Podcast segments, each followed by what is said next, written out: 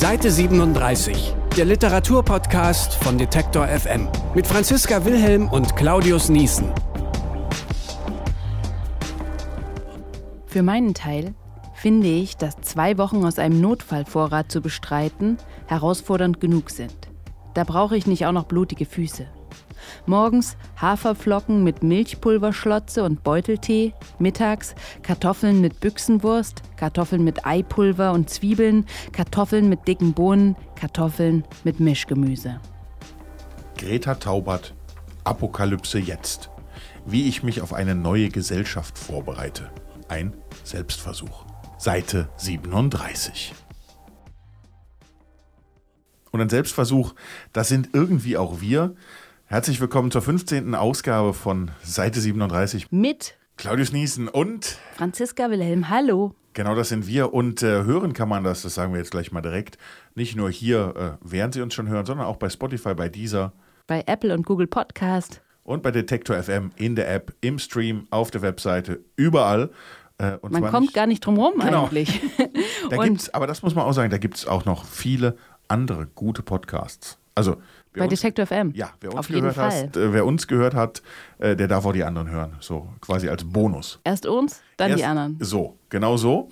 Podcast ist ja quasi so ein wachsendes Ding, genau wie unser Thema, Oh ja. um das es sich heute dreht. Und Podcast ist eigentlich auch so ein Ding, äh, sozusagen ganz ähnliche Schiene. Persönliches Verbinden mit Information. Hm. Das hat genau mit unserem Thema zu tun und es ist genau wie unser Thema ein Trend und ein, ein wachsender Markt. Und jetzt sag, wie heißt unser Thema? Ist Folge 15. Erzählendes Sachbuch. Oder äh, noch zugespitzter, äh, das, das, der amerikanische Begriff, das Memoir. Jetzt muss, das ist der amerikanische Begriff, das ist der französische. Äh, äh, du versuchst das schon wieder französisch, wie schon in der letzten Folge, da immer belgisch. Ähm, Oh ja, erinnere mich nicht. Ach, wie schön, äh, der Urlaub ist schon wieder vor. Oh, siehst du. Hm. ah, egal. Jetzt erzählendes Sachbuch oder Memoir. Mhm. Ähm, vielleicht erstmal klären, was ist das eigentlich? Was ist vielleicht der Unterschied zum normalen Sachbuch? Was kannst du da Ja, sagen? also ein Memoir ist in der Ich-Form geschrieben, äh, berichtet eine Art schicksalhaftes Erlebnis, also sowas, was wir jetzt eben auch im Beispiel hatten mit Greta Taubert, ein Selbstversuch, ist eben ein Ausschnitt aus einem Leben, keine Autobiografie, die äh, oder Die ein, würde das ganze Leben genau, sondern äh, im Prinzip ja. äh, In Deutschland ist es irgendwie vom Gefühl noch nicht so alt. Äh, Stuckis Panikherz ist, ist so ein Grenzfall, würde ich sagen. Teilweise autobiografischer Roman, teilweise eben Memoir.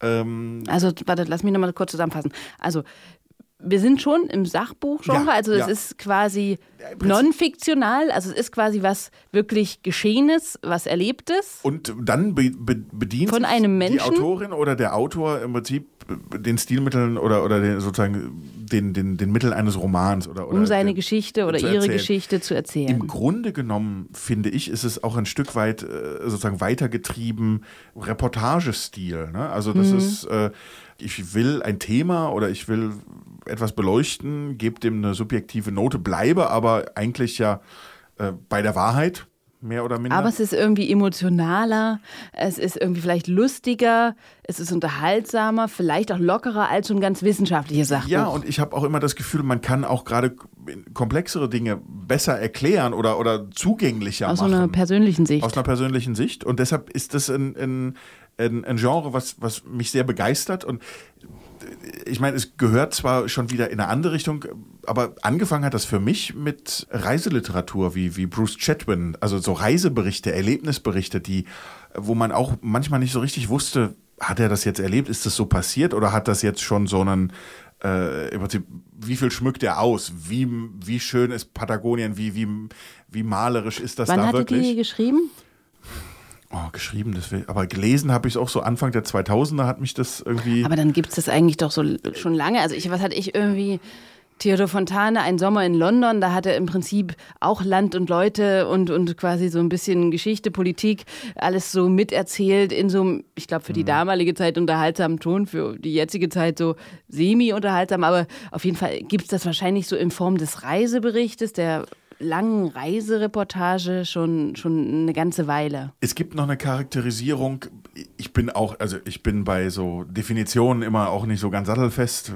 Es interessiert mich am Ende auch nicht. Also wir schwimmen hier sicherlich, oder bei uns verschwimmt jetzt sicherlich auch das Genregrenze, aber man sagt, glaube ich, über das Memoir auch, dass es nicht unbedingt von einem Promi geschrieben wird, sondern eher von, ja, mir. Du bist ja schon also, Promi. Sobald, ähm, sofern du jetzt irgendwas Schicksalhaftes in deinem Leben hattest, was dich ja. auszeichnet. Also, ja. okay, dann, ich habe mir also versucht, irgendwie das, für mich war das relativ neu, dieser Begriff, und ich habe geguckt, da gibt es zum Beispiel dieses Eat, Pray, Love, mhm. quasi, wo irgendeine Frau ich weiß nicht, ob sie sich getrennt hat von ihrem Freund, irgend sowas war es. Und dann geht sie auf große Reise und äh, lernt quasi das Leben irgendwie neu kennen. Sowas, das wäre ja wieder ein bisschen wie ein Reisebericht. Oder Couchsurfing im Iran ist wahrscheinlich auch sowas äh, von äh, Stefan Ort. Ich, glaube, es kann, kann, es hat viele Aspekte. Es persönliche Schicksale, genauso wie eine ungewöhnliche Lebensgeschichte oder äh, Einblicke in den beruflichen Alltag. Also da, da ist viel dabei, aber das Persönliche gewinnt eben äh, an Bedeutung. Und ich glaube, das Spannende neben diesem, äh, dass es erfrischender erzählt ist, ist einfach auch das identifikatorische Moment. Also man kann sich viel besser da hineinversetzen, um nicht zu sagen, am Ende könnte es jedem von uns so passieren. Aber das ist, glaube ich, das, warum man da näher dran ist und auch so. Ja, dieses persönliche ja. Ebene. Ne? Also gerade wenn es jetzt kein Promi ist, ich würde, ich habe das auch irgendwo jetzt äh, in der Recherche gesehen, dass viele sagen, ja, äh, ein Memoir, das unterscheidet sich von der Promi-Autobiografie darin, dass es halt nicht jemand Berühmtes sein muss. Aber mhm. ich denke, es gibt auch viele Promis, die eher so Memoir-ähnliche, also wenn man jetzt in Habe Kerkeling, ich bin dann mal weg. Ja, unbedingt. Das ist ja. ja. auch nur ein Ausschnitt, ist jetzt ja auch ein bestimmter Teil seines Lebens. Also er macht zwar da Rückblicke und so weiter, aber er beschreibt ja diese Wanderung. Und er beschreibt ja im Prinzip einen Nicht-Promi-Aspekt seines Lebens. So eine ne? Pilgerwanderung, genau. genau. Und du hattest hier auch noch äh, so als Beispiel noch gegeben, nicht ohne meine Tochter Betty Mahmoudi. Das hatten alle Muttis früher im Schrank genau, stehen. Aber, ne? Also das ist auch nicht das, wo ich jetzt sage, yikes, das ist das Buch, was mich da mitgerissen hat. Aber ich glaube eben auch, dass es, das kann man schon äh, so prototypisch mitnehmen ähm, als, als Beispiel. Okay, also was, was alle so als großen Bestseller kennen. Und was ähm, ist zum Beispiel eins, so ein, ähm, ich weiß nicht, was, ein Memoir, was dir besonders gut gefallen hat? Was dich berührt hat und sag mal, was, was das ausgemacht hat da. Na, da ist schon, also das ist, das ist nicht schwierig im Sinne von, was hat das ausgemacht, aber das ist schon das Panikherz von Stuckrad-Barre, mhm. weil ich habe Stuckrad-Barre eigentlich alles gelesen. Obwohl der Promi ist. Genau, ne? aber auch von den Popliteraten drumherum. Und ich fand immer schon, auch als die Popliteraten noch Popliteraten waren, was ein Stuckrad-Barre immer schon sehr gut konnte, und der war ja auch wirklich ein sehr guter Journalist oder ist es immer noch, ist, äh, dass er sehr gut beobachten kann mhm. und das Beobachtete eben sehr gut umsetzt in, in seinen Geschichten, in seinen Erzählungen. Ähm, und ich finde hier eben auch eben auch sehr gut sich selbst Also da, da ist, hm. klar, irgendwo ist immer ein blinder Fleck, aber da, ich habe das auch als Hörbuch ne? gehört, also, weiß ich noch, der hat einen scharfen Blick, aber ich fand den Humor extrem gut. Also ich kannte das noch von diesen ja. äh, Remix-Kurzgeschichten und sowas. Das, ich wusste schon, der, der kann humoristisch erzählen, aber der hat es wirklich in es diesem Panikherz extrem gut gemacht. Es war extrem lustig. Also ich glaube, hinten raus wurde es dann ein bisschen naja, zäh, manch, hatte ich das Gefühl. Naja, Widersprich mir ruhig, aber vorne nee. war es richtig super. Ja, aber manchmal auch so weit, dass ich sagen würde, bei dem einen oder anderen Lacher, der bleibt einem nicht am Halse stecken. Das ist schon immer auch sehr pointiert geschrieben. Aber wenn man dann im Nachgang nochmal Ratika, Ratika, okay, das ist dann vielleicht, oder das ist wahrscheinlich ähnlich passiert oder so passiert. Da sind ja schon manchmal ganz schöne Knallermomente drin. Ne? Also, wo man so mhm. sagt, okay. Ach so, mit seinen, äh, was weiß ich, Süchten und was er so. Vielleicht ist mein Scheiß, also, ne, man fragt sich ja immer irgendwie, hätte ich auch mal gern so ein aufregendes Leben, aber da, da merkt man eigentlich, wie, was für einen hohen Preis. Äh, hm. und dir gefällt quasi dieses Persönliche, dieser, dieser, in, dieser schlaue Blick quasi, im Prinzip ist es ja auch ein Blick auf, ah, wie wird man berühmt, wie, wie besteht man oder schlägt man sich durch in dieser Künstlerwelt, also er als Autor ja dann in dem Fall, aber er ist ja so ein Pop-Autor, dann ist er quasi ja wie so ein Pop-Künstler dann auch. Ja, ich finde dieses, dass man so gef gefühlt sehr nah rankommt, mhm. ähm, klar, aber ich glaube, da sind wir alle in der Medienwelt aufgewachsen, um einschätzen zu können, wo die Geschichte zu glatt wird oder zu, zu pointiert, um zu sagen, okay, da kann man auch mal sozusagen, da legt der Autor Hand an an seine Geschichte und macht sie noch ein Stück weit griffiger. Das war ja dann das, was man den äh, Journalisten dann wieder so Dem als Relotius-Effekt genau, genau, sozusagen. was man den szenischen oder, oder davor hier, wie hieß der aus äh, Tom, nicht, hieß der Tom Kummer? Ne, Der Ah, hatte okay. dieser, ne, der da für die Süddeutsche, ich glaube. ja, könnte sein, Also, könnte sein. ne, aber Relotius. Das, das ist einfach, manchmal ist es zu gut, um wahr zu sein. Mhm. Und ehrlich gesagt, das finde ich an diesen Büchern aber teilweise auch den Reiz.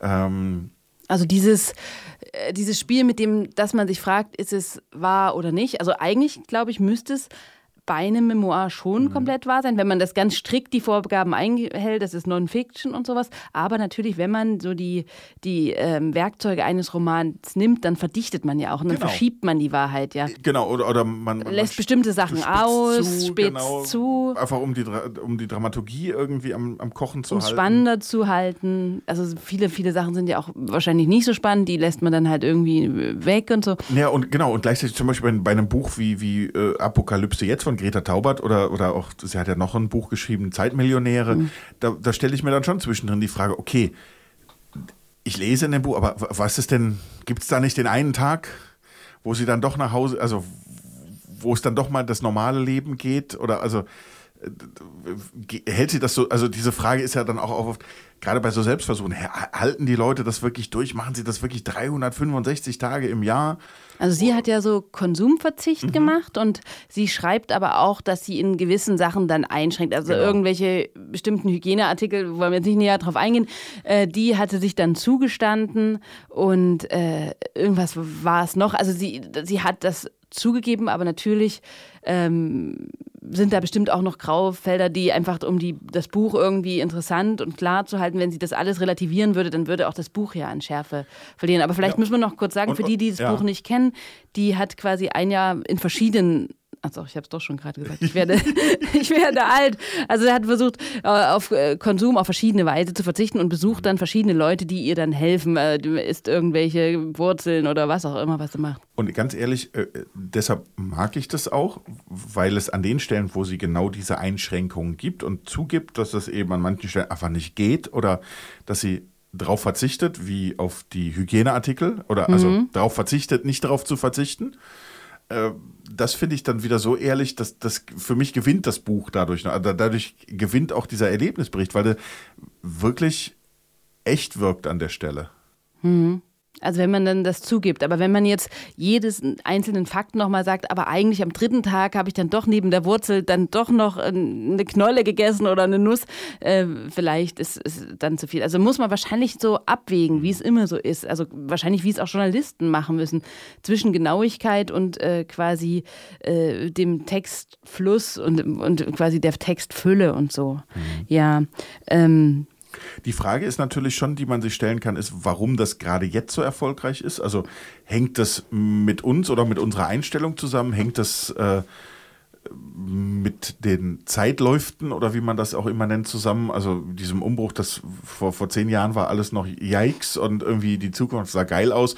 Jetzt ist sie eigentlich noch genauso geil, aber wir gucken alle irgendwie depressiv in die Röhre, weil wir sagen, oh, irgendwie das Gewitter am Horizont äh, in allen verschiedenen äh, thematischen Schattierungen von Politik über Wirtschaft bis ich weiß nicht was. Ich weiß nicht, ich weiß nicht, vielleicht ist es auch so eine Hinwendung so ein bisschen zum Infotainment, zum leichteren äh, Übermittlung von Informationen. Also vielleicht, äh, ich könnte mir vorstellen früher, dass das Sachbücher wissenschaftslastiger waren, trockener und dann auch durch amerikanische, englische Einflüsse diese Lockerheit irgendwie vielleicht mit auch äh, zu uns gekommen ist. Und die ist ja in diesen ähm, Memoirs oder diesen erzählenden Sachbüchern auf jeden Fall auch ähm, enthalten. Und was du jetzt vielleicht gesagt hast, äh, Identifikation, Leute, die vielleicht von Reisen träumen, die lesen sich erstmal da irgendwelche Ja. besonderen Reisen vor. Der, der schon immer viel Fahrrad fährt, wie du ja zum Beispiel, der sagt, Mensch, einmal von Alaska runter bis Feuerland mit dem Fahrrad, das hat der sowieso in seinem Buch jetzt geschrieben und ich lese mir das mal durch, dann bin ich vielleicht die ersten 30 Kilometer gefühlt schon mitgeradelt. Sowas irgendwie. Ja, ja. Für Träumer quasi, die, für, die. für Träumer, aber, aber wenn es dann, also ich frage mich so ein bisschen, auf der einen Seite mag ich dieses Genre oder es ist mir sehr nah und es interessiert mich und ich finde dort oft spannende Bücher. Ähm, auf der anderen Seite, wenn man das länger betrachtet, äh, hat es auch eine ganz unsympathische Seite. Ja, diese Boulevardseite, ne? Diese ähm, voyeuristische Seite, oder? Ja, und, und wenn man dann bei dem Thema ist, wie schwer es anscheinend ja heute vielen fällt, äh, zwischen Fakten und Erdachtem zu unterscheiden, jetzt auch nachrichtenseitig oder das, was so durchs Netz geistert, ist ja dann die Frage, kriegen die das auf die Reihe oder kriegt man das noch auf die Reihe beim Lesen? Äh, eben auch mit so einer gewissen, ich will nicht sagen Grundskepsis, aber eben, ich lese das ja eher wohlwollend, wenn ich das Gefühl habe, da, da glättet jetzt jemand und der will das Gefühl, der Grundtenor, der wird transportiert, der erklärt mir. Und das, wo es sehr smooth läuft, da habe ich das Gefühl, okay, da merke ich den Autor eben mit seinen, äh, so wie er arbeitet, oder die Autorin, so wie sie arbeiten will. Ähm, um, um eine besonders spannende Geschichte oder eine besonders gut flüssig, flüssige Geschichte zu erzählen. Also du hast Angst, dass der, und, und der Blick verwischt. Dass Angst, du irgendwie, dass, dass, dass viele das gar nicht mehr sehen mhm. oder dass andere das gar nicht so wahrnehmen. Äh, und dass es dadurch dann doch wirklich, dass es doch flacher wird einfach. Na gut, also dass man das nicht mehr differenzieren kann. Es ist ein erzählendes Sachbuch. Hier gucken wir mal ein bisschen quasi mit ein bisschen Abstand drauf, dass das eine und das andere natürlich da kann, wenn man erzählendes Sachbuch kann man ja den größten Scheiß. Mein Leben mit meinem Rauhaardackel, was hat es mit mir gemacht oder so. Also das kann natürlich, also da werden auch wahrscheinlich unglaublich viele Bücher äh, auf den Markt gespült, die einfach nur Schrott sind. Einfach, jeder kann ja im Prinzip dann sein Memoir schreiben und sagen, was er da erlebt hat, äh, mit Gummistiefeln durch die Mandschurei oder so. Und die Frage ist, ob man es natürlich braucht, aber das ist ja bei allen Genres so, dass es da immer äh, positive Beispiele und vielleicht so ein paar, naja, so ein bisschen mauere Beispiele gibt. Na, vielleicht bin ich an der Stelle dann auch ein, ein Stück weit wieder bei unserem lieben Thilo, der ja äh, sich für uns und mit uns auch nochmal mit dem Thema erzählendes Sachbuch beschäftigt hat und der äh, das wieder so ein bisschen weiter fasst oder sozusagen den, äh, den Begriff wieder sieht, sozusagen in einen, ja, wie soll man sagen, in so eine Art Sachbuch, in einen Sachbuchkontext, der ein bisschen ursprünglicher ist. Also äh, ein erzählendes Sachbuch nicht so ganz persönlich betrachtet, sondern äh, zwar auch weg vom Wissenschaftlichen, aber doch deutlich neutraler und deutlich faktenbasierter. Aber ist es dann noch ein Memoir? Nee. Memoir ist es dann, glaube ich, nicht mehr, aber da ist ja dann auch die Frage, vielleicht machen wir es uns, brauchen wir als Deutsche wieder immer eine Schublade, wo wir es reinschieben, denn. Ich glaube ja. Als, als Sonst können wir keine Sendung darüber machen. Als, als Verlag muss ich sagen, zum Beispiel, also du hast ja eben gefragt, welches Buch. Und, und bei mir oder mir geht es so, dass es, es gibt einen Verlag, nämlich den Christoph Links Verlag, mhm. der wahnsinnig tolle Sachbücher macht, die jetzt gar nicht so sehr Memoir, sondern wirklich auch Sachbücher, mhm. auch so mit Fußnoten. Okay. Aber äh, es gibt zum Beispiel ein Buch, das mich total fasziniert, lange über Nordkorea. Er hat bestimmt inzwischen noch mehr, aber das habe ich damals gelesen. Oder es gibt äh, ein, ein Buch von einem Niederländer geschrieben. Ähm, Name habe ich mal gerade mal wieder nicht dabei, weil es hm. gerade jetzt im Kopf. Und das war aber ganz so, das heißt die Ingenieure der Seele und beschreibt im Prinzip, wie das äh, in der Sowjet, wie das in der Sowjetunion im Prinzip zusammenging, äh, dass die irgendwie Zehntausende äh, in den Zwangsdienst geschickt haben, um irgendwelche Kanäle auszugraben mhm. und im Prinzip, äh, als der Kanal dann ausgegraben war, die, die liegen jetzt im Prinzip auf dem Grund des Kanals. Damit daneben gleich. Genau, und gleichzeitig gab es dann die Ingenieure der Seele, die diese, die diese riesigen Bauleistungen, die dort äh, gewuppt wurden, die sozusagen auch noch beschreiben mussten als großartige, glorifizierte Leistungen einer, äh, einer Gesellschaft. Also waren das irgendwelche Künstler, irgendwelche Autoren, die da äh, eingekauft Schriftsteller. wurden? Schriftsteller, also es ging, ging, im Prinzip um diesen sowjetischen Realismus äh, oder wo man halt über Traktoren und was auch immer was für die Produktionsgenossenschaft irgendwas schreiben musste. Genau, aber eben eben über diese megalomanen Großprojekte wie mhm. diese diese äh, äh, diese Kanäle, die dann glorifiziert wurden und die eigentlich eben eine Totenschinderei waren und aber eben auch das Spannungsfeld der Autoren, wie sie damit umgegangen sind äh, im Prinzip diesem Apparat gleichzeitig irgendwo Folge leisten zu wollen oder Folge leisten zu müssen und gleichzeitig aber äh, trotzdem subversiv zu bleiben oder es eben äh, versteckt kritisch zu bearbeiten oder was es dann für sie selber gehe geheißen hat, wenn, wenn sie nicht schreiben wollten, wie zu schreiben war, nämlich dass sie dann am Ende selber eine Schaufel in der Hand hatten. Das ist jetzt dein Plädoyer für das quasi gehobene, aber trotzdem leicht zu lesende, unterhaltsame Sachbuch, Ja. äh, was quasi äh, vielleicht nicht ganz doll auf der mega persönlichen Schiene, ich habe das und das erlebt, unbedingt ablaufen muss, sondern das auch ein bisschen mehr Draufblick haben darf. Ja, außergewöhnliche Themenzuschnitte ist da Mm, okay. so das, was mir als nächstes einfällt. Und, und klar, bei, bei der Reiseliteratur ist es ja auch so, die, die darf oder die ist persönlich dann, nicht nur Bruce Chatwin, auch Paul Theroux, fand ich, fand ich ganz spannend und, und habe ich alles aufgesogen, aber auch Paul so alt. war der das Das ist im Prinzip so, so ich würde jetzt mal sagen, dass das, der, der, der Vorgänger oder der, der, der, der Konkurrent von, äh, von äh, Bruce Chatwin so gefühlt irgendwie. Das ist auch Friedhof Nansen in Nacht und Eis, so, so Expeditionsgeschichten. Also ist Brockhaus erst, Okay, Erstausgabe. also ich fasse zusammen, Leipzig. du magst gut gemachte Sachbücher, die auch quasi, quasi so eine Die Geschichten von erzählen. oben, die Geschichten erzählen, aber auch vielleicht von, einem- von oben draufblick, nicht nur ganz streng die äh, subjektive Perspektive haben. Und äh, da kannst du dein Herz dafür entwärmen. Gleichzeitig wissen wir, dass es auch das erzählende Sachbuch mit dem äh, Ich habe das und das gemacht Ja. und habe das erlebt, was, was so ein bisschen qualitätsmäßig vielleicht hinterherhinkt oder so, aber irgendwo vielleicht auch seine Berechtigkeit hat, weil dann Leute sich da drin irgendeine Lebenshilfe finden, diese vielleicht auch, also äh, mein Leben mit einem schnarchenden Mann oder so, diese vielleicht an dem, ähm, in dem Moment auch Frag brauchen. mal meine Frau, ja. Nein, aber, das ist also, und- das das, das, oder man mag mich dafür schlagen, dass ich jetzt mit so einem Filmvergleich komme, aber es hilft mir gerade irgendwie vielleicht das zu beschreiben. Äh, Es, es gibt einen Unterschied zwischen Dokumentarfilmen und Reportagen oder Dokus. Mhm. Und ich finde, ein, äh, ein, ein Dokumentarfilm, das ist was, da kann ich mich reinlegen. Mhm. Und äh, dann gibt es aber wieder auch gut gemachte Dokumentationen und gut gemachte Reportagen. Und ich glaube, das ist so ein bisschen dieses Spannungsfeld von diesem Sachbuch. Also, äh, ah, jetzt habe ich, ne, es klang in meinem Kopf, klang es besser als Vergleich, als wenn ich es jetzt so sage. Aber äh, ja, so, eigentlich hast du recht. Äh, le Leute, lest Sachbuch. Ich glaube einfach, dieses äh, erzählende oder erklärende Sachbuch ist für diese komplexe Zeit, in der wir gerade leben, eigentlich sehr viel besser geeignet als Um das zu verstehen, um es auch so zu ja, verinnerlichen. Das ist irgendwie so ein bisschen das, das Medium der Zeit.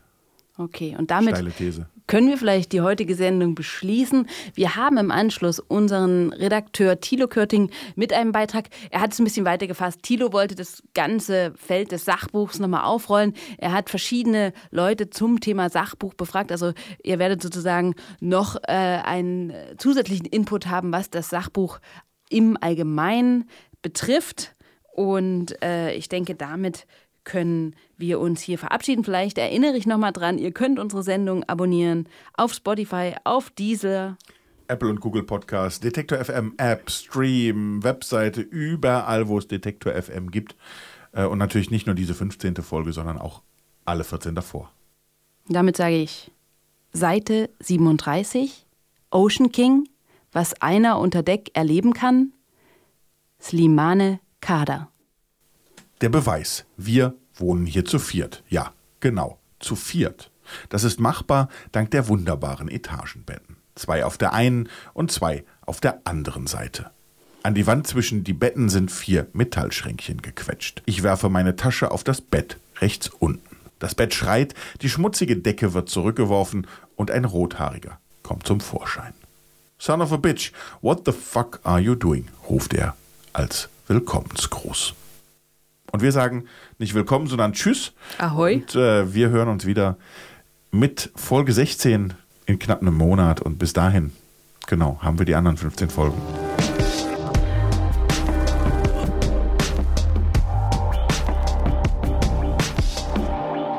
Warum hat Donald Trump die Wahl gewonnen? Wie haben Luther und Da Vinci gelebt? Warum wollen die Briten trotz aller Schwierigkeiten und Prognosen aus der EU austreten? Wie ging der Erste Weltkrieg zu Ende? Und wie war das Leben nach der Nazi-Diktatur? Und was hat das mit meinem Leben zu tun? Wie funktioniert die Natur? Was bringt sie ins Ungleichgewicht? Und was kann ich dagegen tun? Hilft Veganismus oder sterbe ich dann an Mangelerscheinungen?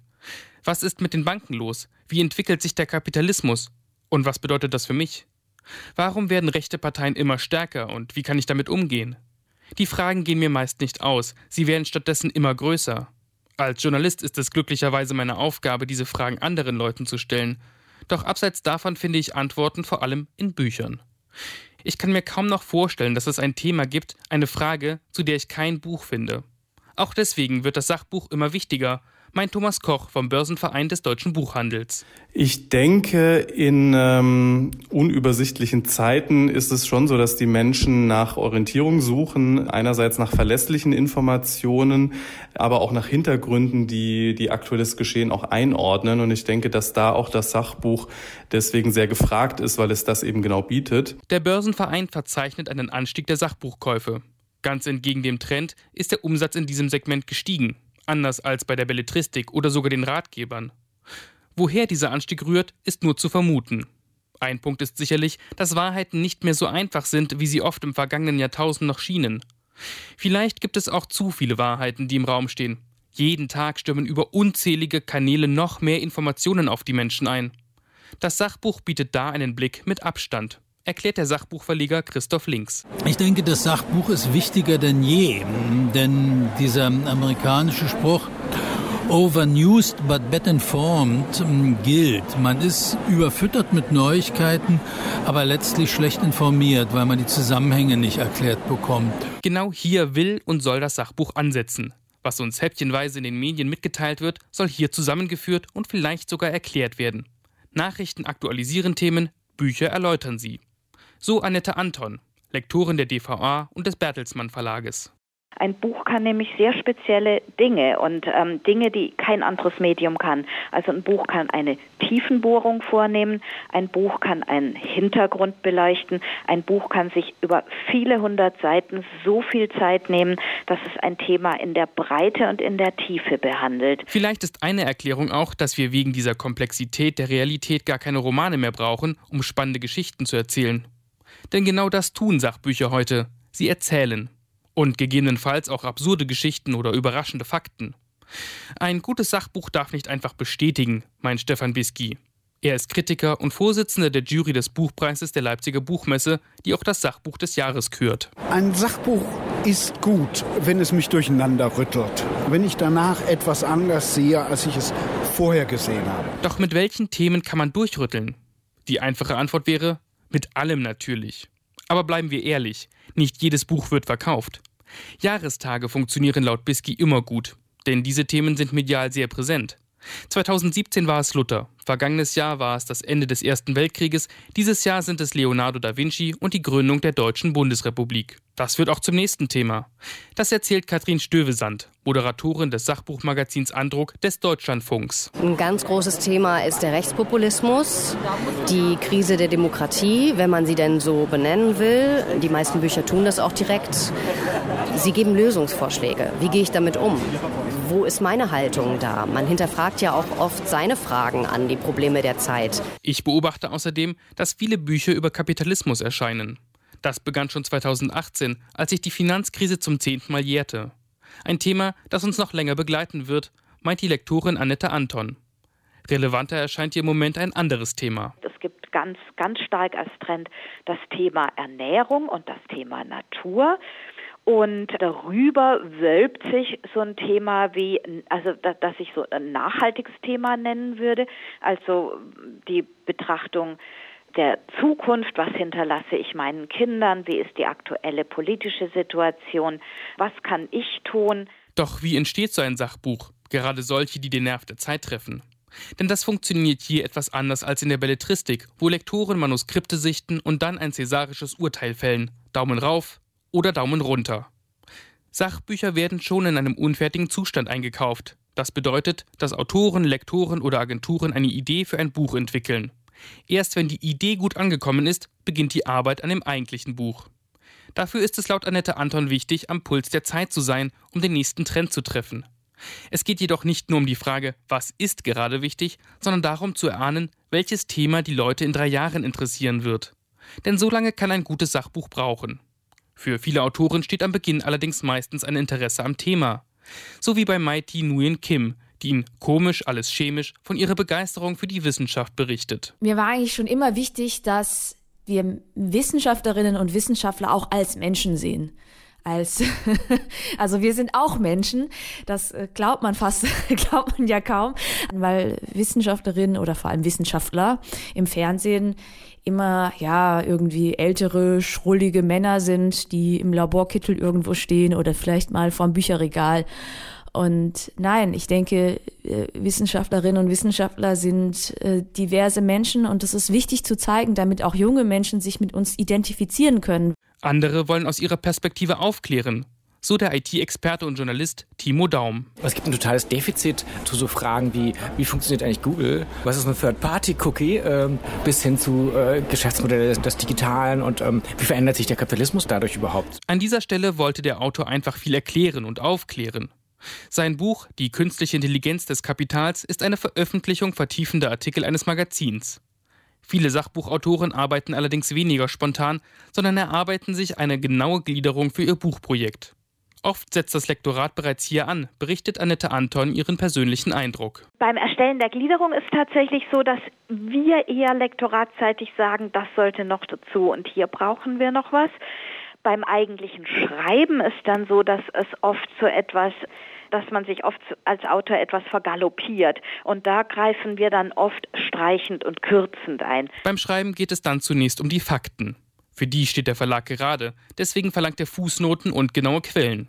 Für Jens Bisky ist die Nähe des Sachbuchs zur Universität, zur Forschung in Instituten manchmal problematisch.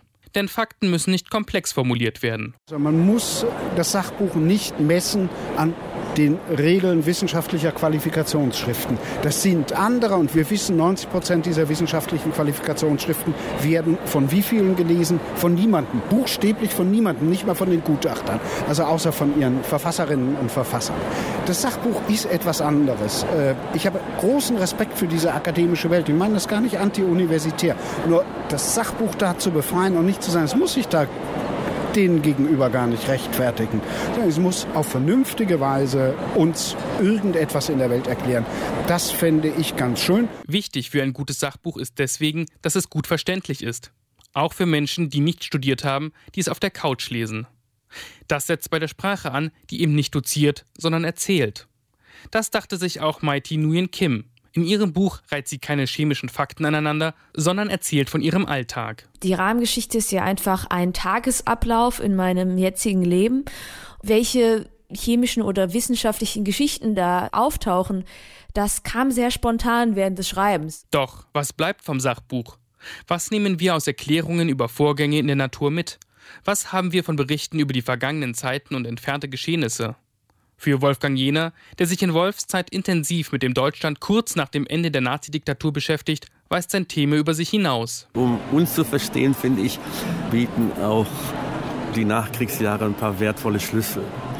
Die Art und Weise, wie die Deutschen gelernt haben, miteinander zu reden, bei aller Verdrängung. Und wie das gelungen ist und wo es nicht gelungen ist, äh, das ist schon wahnsinnig faszinierend, auch für die heutige Zeit, auch im Umgang zwischen Rechten und Linken und der bürgerlichen Mitte und den Extremen und so weiter. Da kann man schon einiges davon lernen. Das Sachbuch hat eine wichtige Bedeutung für die Gesellschaft. Es ist ein Ausdrucksmittel, erklärt der Kritiker Jens Bisky. Das Sachbuch hat eine ganz große Rolle in der öffentlichen Debatte. Wer immer etwas sagen will, schreibt irgendwann auch ein Buch. Ich finde das gut. Es zeigt, dass das kulturelle Image des Mediums Buch immer noch sehr, sehr groß ist und größer als viele, die die ganze Zeit jammern, wie kompliziert das ist, eingestehen.